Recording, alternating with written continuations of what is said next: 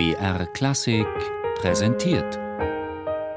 Zoom, Musikgeschichte und was sonst geschah.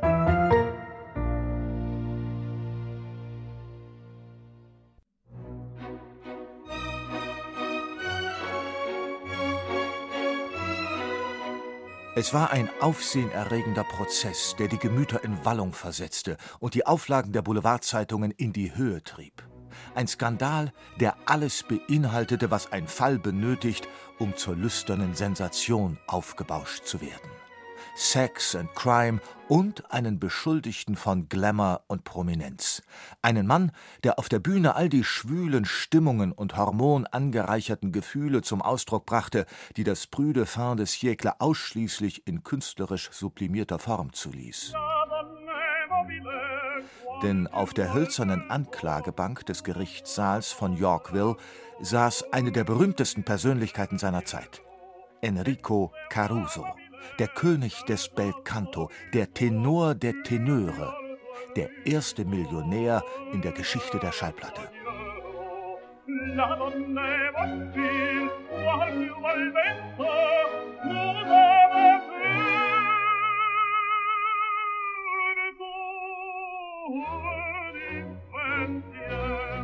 Was muss geschehen, damit ein erotisch tembrierter Sangesheld zum triebgesteuerten Sexmonster wird? Hatte Caruso, der Männlichkeitstraum der zeitgenössischen Frauenwelt, es überhaupt nötig, seine Gelüste an ihm fremden Damen auszutoben?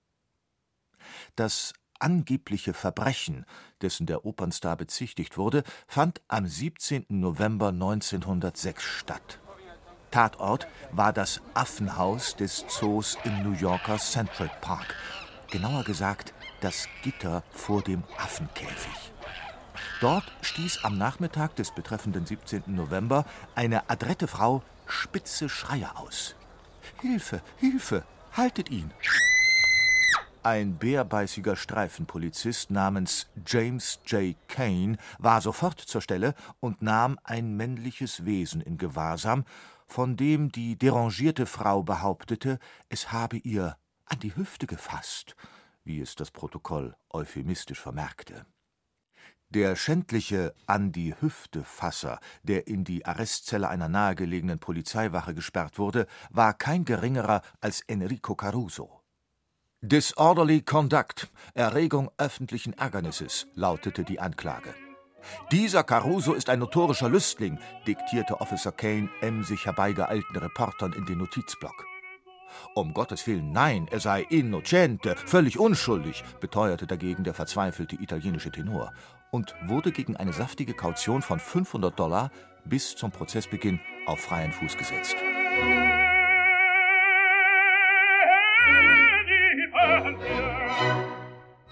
Caruso, der Sittenstrolch. Ein spektakulärer Fall, so schlüpfrig wie schlagzeilenträchtig. Was aber war im Tierpark wirklich geschehen? Wilde Behauptungen und diskreditierende Verdächtigungen trafen auf Dementis, die Wellen der allgemeinen Emotionen schlugen hoch. Fakt ist, zum Zeitpunkt des Eklats residierte Caruso im noblen New Yorker Savoy Hotel. Ein Abstecher in den nahegelegenen Zoo war eine seiner liebsten Freizeitbeschäftigungen. Besonders gerne besuchte er das Affenhaus. War es jedoch nur kindliche Freude an den Späßen der Primaten gewesen, die den Opernsänger dahin geführt hatte, oder vielleicht doch animalische Begierden? Kein Zweifel, Caruso war da gewesen, aber hatte er wirklich den Ausdruck streichelt so allzu wörtlich genommen? Zum wahren Krimi wird der Fall jedoch erst während der Gerichtsverhandlung, denn die Klägerin erscheint nicht zum angesetzten Termin. Die belästigte Dame ist wie vom Erdboden verschwunden. Nachforschungen ergeben, der Name, den sie der Polizei genannt hatte, Mrs. Graham, ist so falsch wie ihre angebliche Anschrift. Die Anklage scheint wie ein Kartenhaus in sich zusammenzufallen.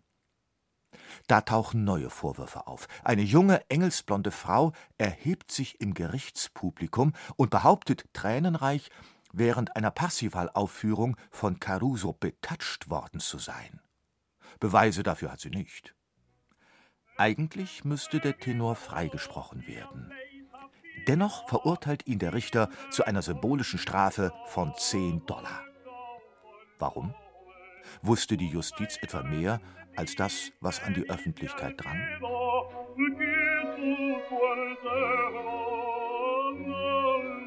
Bis heute sind die Hintergründe der Affenhaus-Affäre mysteriös.